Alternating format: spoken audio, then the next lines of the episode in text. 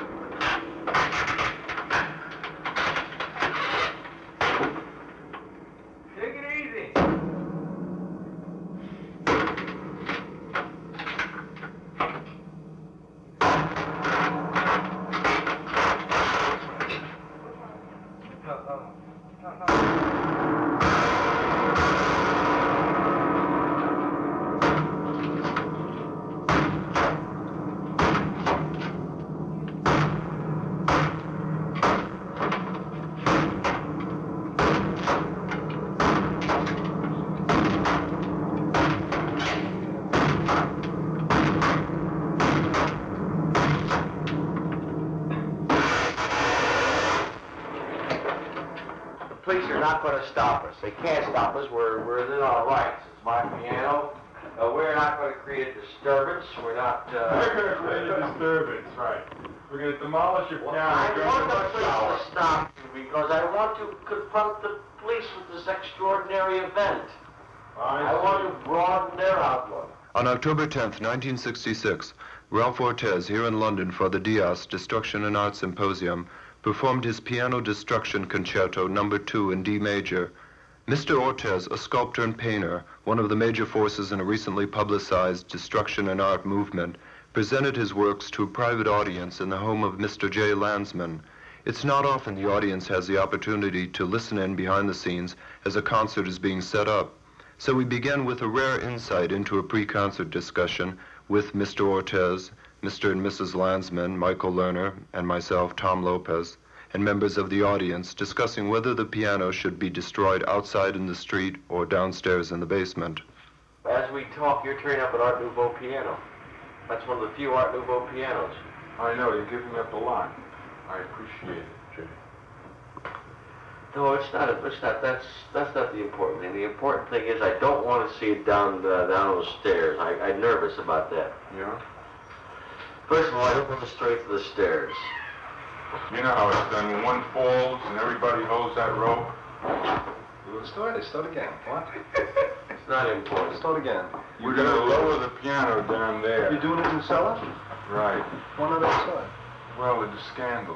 No, I want scandal. That's He fine. wants Scandal is what His wife doesn't want scandal. So anymore. what? No, you're maligning my wife. No, no. My wife is not afraid of scandal. No, I didn't married me No, I didn't 14 years ago. No, no. That's I'm Jay. afraid of scandal, Jay. 14 years ago. It's just that, at the, you know, everyone's beginning to like the kids in the neighborhood. And a piano bash up on the corner there is, you know. I think With it's the just preacher what the next door. neighborhood needs. This is a working man's neighborhood. Oh, you're ready to give up the neighborhood. We huh? must shake it up a little bit. The only thing I regret is we don't have Glenn Gould to uh, do our last concert. Can you imagine him coughing at the mouth, doing the whole thing? Come on, Herman, let's see what we can do. I know, I know. What's happened to Casper the Friendly Ghost? Where? Let's take it All right.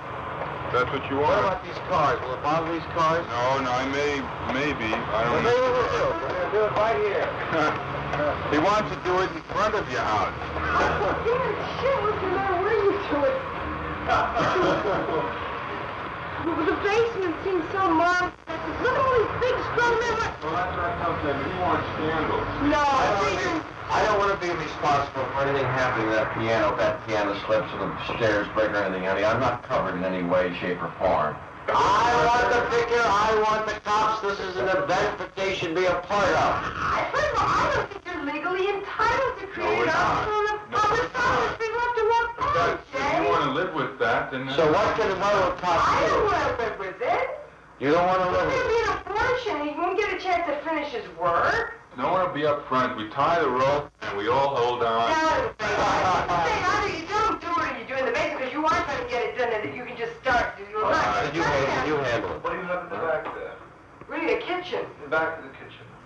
A window. Backyard. Backyard. Oh, what do you in the backyard? Well, we say that we can get it through the window. Could lower it down out, out through that But window. it's, You- uh... But we can get rope, and we can can lower it through the steps and get it down there. There's a door in the basement to the backyard. Very strange, Andrew. It's amusing. Well, once it the basement, you could destroy it there. I, I'm sorry, I stuck my two cents in. All we need is some rope, and we got it made. I'm gonna do this thing. I can sit up in my bedroom and watch out of the window. Alternately hiding my head under the covers in the coffee cup. Coward. What do you say, Jay? The worst that'll happen is the house will be destroyed. Well, that I don't mind. I don't mind this destroying destruction of the house.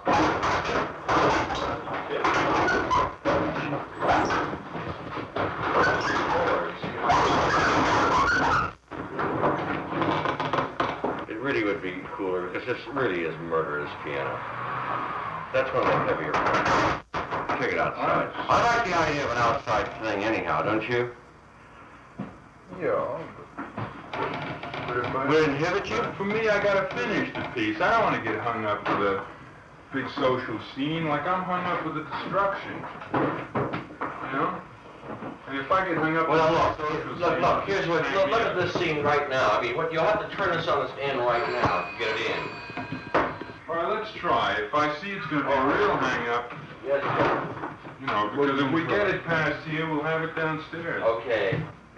Well, they're working on the piano right now. They're working on getting, trying to get it down the basement now. The piano became wedged halfway down the stairs at the first landing. We found it too heavy to push back upstairs, but Mr. Ortiz, with a keen ear for the acoustics and the uniqueness of this hall, decided the stairway would be perfect. Mrs. Landesman, who has written a number of songs, perhaps the best known as Spring Can Really Hang You Up the Most, wrote the musical Dearest Dracula with the assistance of this piano. So there was a bit of nostalgia in the air as Mr. Ortiz raised his axe.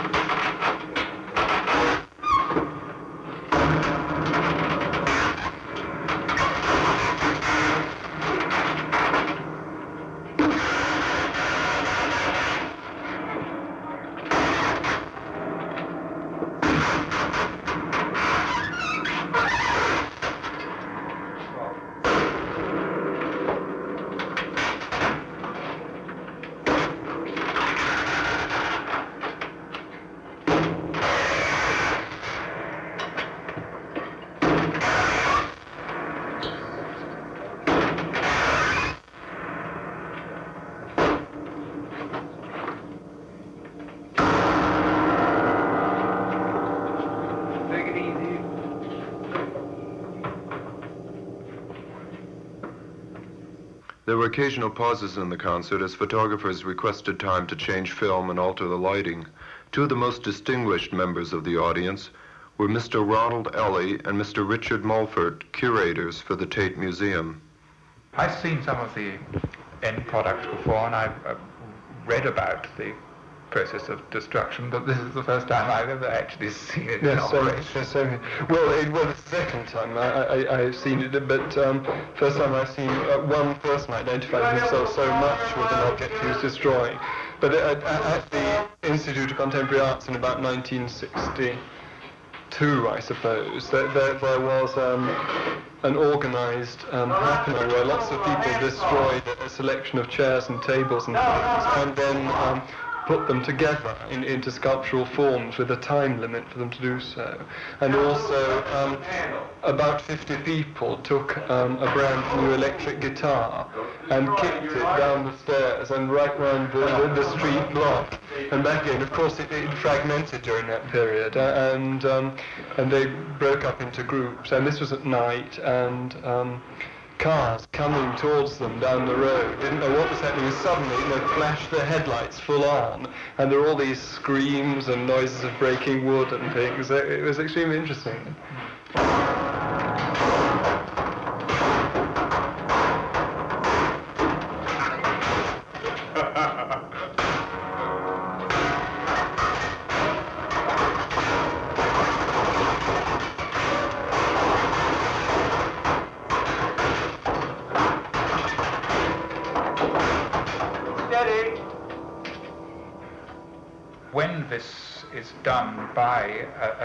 A, a talented artist, um, even though the um, uh, pieces may be left exactly as they fell, and, and to that extent the whole thing is governed by chance, uh, somehow they, the end product bears his unmistakable stamp. Yes, that couldn't- remarkable, You confuse his work Correct. with anybody else's. Correct. Well, maybe this has something to do with the uh, his choice of objects that he, he chooses things which he knows are going to take the sort of forms he's Mm. interested in. Mm. Perhaps uh, the the way it, it has to do with the way he cuts up and destroys and smashes the forms. Yes, the degree of destruction And the degree that, he- of- that, of- that, of that destruction. he uses, and, and the amount he's uh, willing to just leave as it is, knowing when to stop. You know.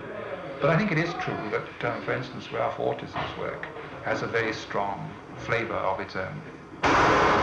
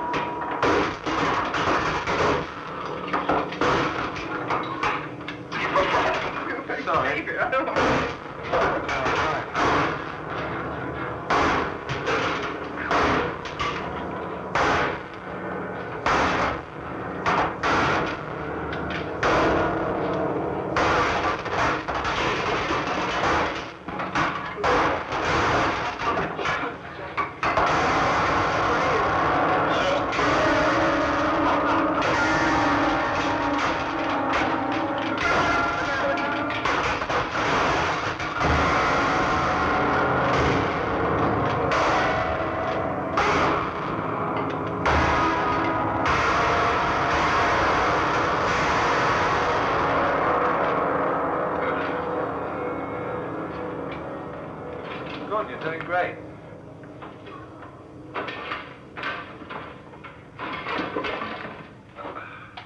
When you destroy uh, a piano or a chair or something, do you see it as a living thing? Michael Lerner. See the living thing in it that you want to bring out of it as a work of art?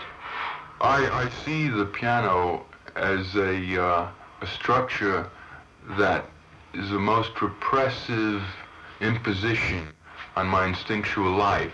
In my attempt to realize the, the possible noises that can come out of my relationship with this thing, for me it's to break down its, its authoritarianness, you know, its repressiveness. It's, uh, the fact that its structure will not allow me to realize these aggressive and destructive instincts because it is so absolute in its structure that that isn't enough for me to come to terms with and to destroy. And in the process, uh, release the piano from its, its deterministic, you know, framework. To release the piano, to finally get to the woodness of the piano, to get to the, to the wireness of the piano. Do you see any connection between the theater happenings that are currently going on in America and now in London with this kind of destructive art? That is, is the event itself an art?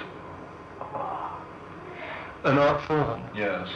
I, I, I think it is an, an art form, though, though, though um, you know, whether, um, I mean, it, it poses, you know, extraordinary problems from, from the point of view of, of um, putting it in, in a museum context, and Yeah. which, which can't be done at all, and, um, you know, freezing it at all. But in this sense, But it seems a perfectly a highly valid aesthetic activity, and and um, uh, but but the problem is um, you you end up with an end product, something which has been destroyed, lot, lots of forms and things, which, which is um, so inextricably linked with the actual process of destruction, and um, it, it's it you know it's so intensely frustrating not to keep the process, you know, when you're actually looking at the at the object. There's such a separation. this, this, the process itself seems to be a very important part of the thinking of these destructivists. Yes, I mean, you're, you're, you're extremely conscious of the, of the process, looking at this sort of work,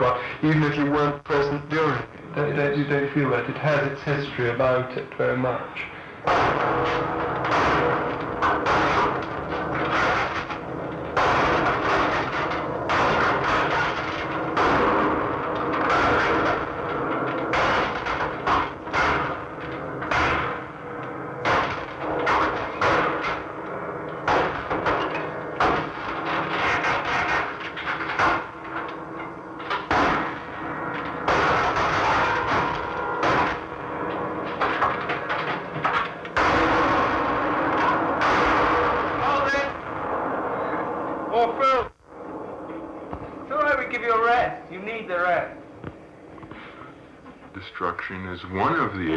that we are most ignorant about. It's like when Freud started talking about the sexual instinct. You know, it's like today we're talking about the destructive instinct, the aggressive instinct, and we get the same kind of Victorian, you know, this kind of Puritanism.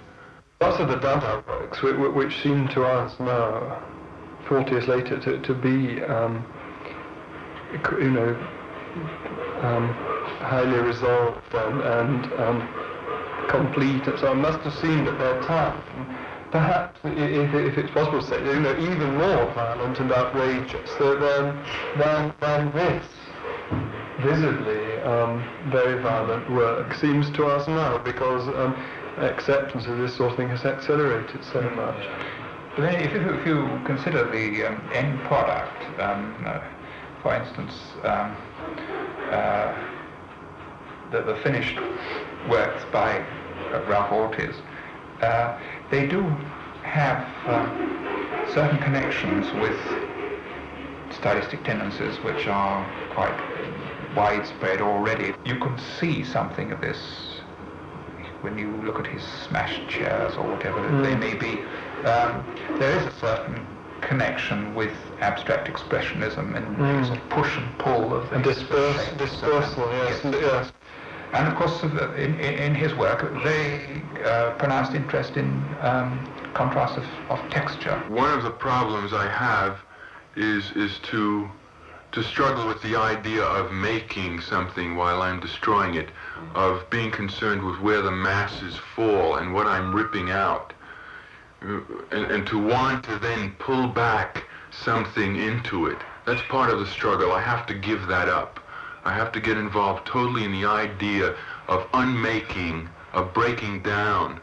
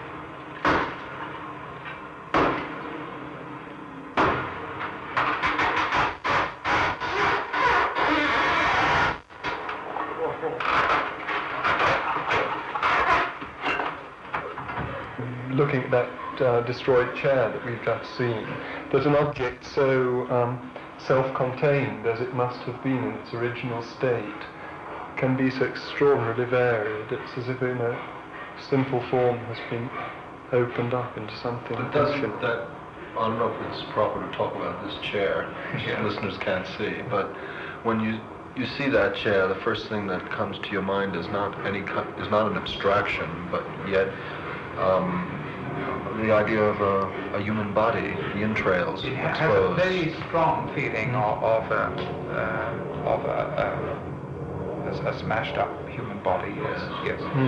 Uh, it's, um, of course, much more obvious than in the other work downstairs. In fact, um, the, the, the, the presence of the chair legs, even and the chair back, Mm, begins accentuate, yes. to suggest uh, a head and, and uh, human Not legs at all abstract, that has a very strong suggestion of the human body. getting involved in the idea of destroying the chairness of the chair to get to, to that uh, essential mixture of all things of cotton and wire and string and wood that becomes chair it's almost a kind of devolution you know it's a kind of regression you know to the to the uh, materials which in a sense become symbols in themselves which finally form the chair sense when I destroy something, it has to have meaning to me. Hmm. Whereas it is something, it, it, I prefer destroying furniture that I have lived with. The fact that the objects are precious is part of the tension that's essential.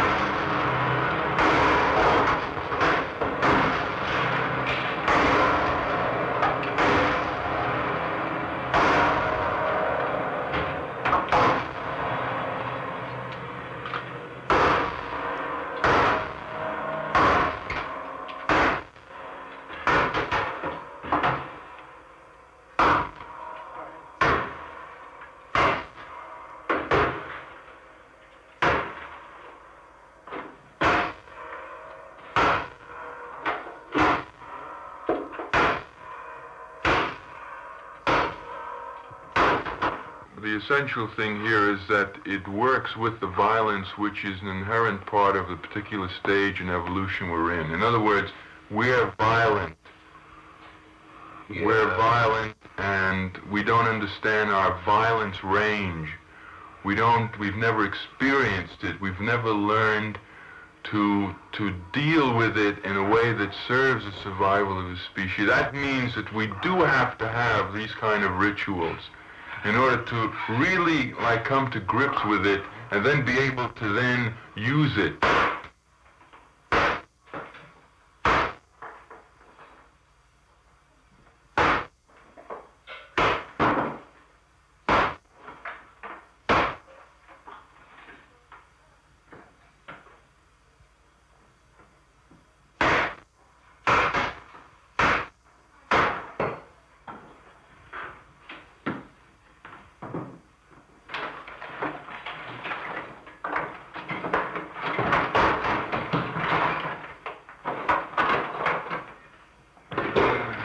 Well tried to finish the job, Doctor. Leave it alone!